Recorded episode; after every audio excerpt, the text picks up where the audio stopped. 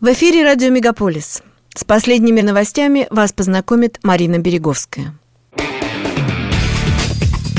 Радио «Мегаполис». Канадские новости.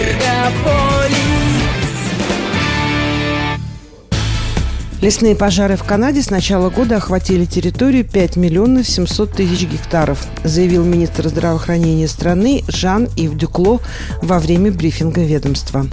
Министр отметил, что прошло только полгода, а показатель по охвату лесными пожарами в 10 раз превысил суммарный показатель за десятилетний период. Он указал, что свои дома были вынуждены покинуть более 100 тысяч человек, часть из которых уже не смогут вернуться, так как их дома сгорели. Чиновник подчеркнул, что лесные пожары стали угрозой физическому и психологическому здоровью людей, которые проживают на территории Канады. Дым существенно загрязнил воздух в стране. Сейчас в Канаде зафиксировано более 420 активных возгораний, 207 из которых не локализованы.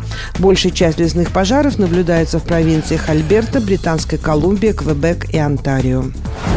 Двое военнослужащих Королевских военно-воздушных сил Канады числятся пропавшими без вести после того, как их вертолет упал в реку Оттаву во вторник во время учебного полета, пишет портал «Тарантовка». Инцидент произошел около гарнизона Петавава.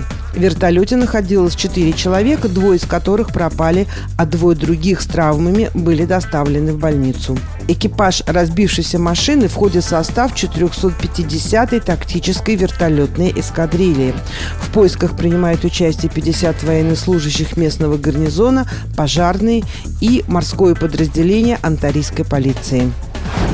Во вторник на западной стороне парламентского холма в Оттаве заложили памятник выжившим и жертвам школ-интернатов. На церемонии присутствовали премьер-министр Джастин Трюдо и министр наследия Пабло Родригес. Последняя оставшаяся школа-интернат закрылась в стране в 1996 году. Комиссия по установлению истины и примирению Канады, которая начала свою работу в 2008 году и представила свои окончательные отчеты в 2015 2015 году назвала канадскую систему школ-интернатов, поддерживаемой правительством, формой культурного геноцида. По оценкам комиссии, более 4 тысяч детей коренных народов пропали без вести в этих школах по всей Канаде. Мирей Синклер, бывший судья и сенатор, возглавлявший комиссию, заявил, что считает эту цифру заниженной и предположил, что число пропавших детей может быть намного больше 10 тысяч. Окончательный отчет Мюррея должен быть представлен в следующем году и, как ожидается, будет содержать рекомендацию о том, как федеральное правительство может помочь общинам в поисках погибших и исчезнувших детей. Премьер Онтарио Даг Форд назвал кандидата, за которого планируют голосовать на следующей неделе на выборах мэра Торонто. Форд сообщил, что отдаст свой голос бывшему начальнику полиции Торонто Марку Сондерсу.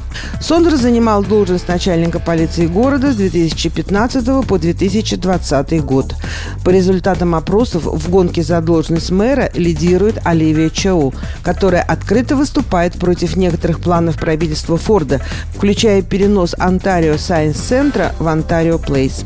Сондерс ранее был назначен правительством Онтарио специальным советником по реконструкции Онтарио Плейс. Форд заявил, что будет работать с тем, кто победит, вне зависимости от возможных разногласий. Выборы мэра в Торонто пройдут в следующий понедельник, 26 июня.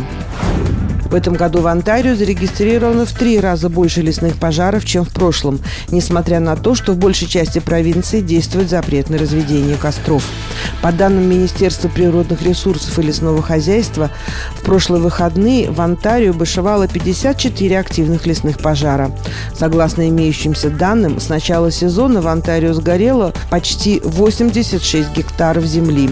Пожарные бригады потушили не менее 269 возгораний компаний. В Канадском межведомственном центре лесных пожаров отметили, что хотя провинция до сих пор не получила никакой межпровинциальной или международной помощи в тушении пожаров, они ожидают, что прибудет подмога из Мексики. Жители Онтарио просят не разводить костры и не готовить барбекю на углях во многих провинциальных парках. Однако некоторые эксперты считают, что это больше, чем просто человеческая ответственность, и что изменение климата и повышение температуры также играет немаловажную роль в распространении пожаров. Кража автомобилей в Канаде достигла критической точки. В новом отчете, опубликованном Канадской ассоциацией финансирования и лизинга, говорится, что по всей стране каждые 6 минут угоняют автомобиль.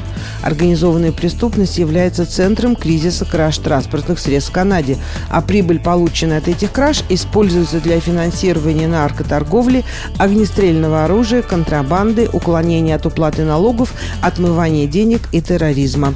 Согласно отчету, угон автомобиля может происходить различными способами. Некоторые воры используют передовые методы, удаленно копируя настройки электронного брелка или перепрограммируя бортовую диагностическую систему автомобиля. Это позволяет ворам получить доступ и завести автомобиль.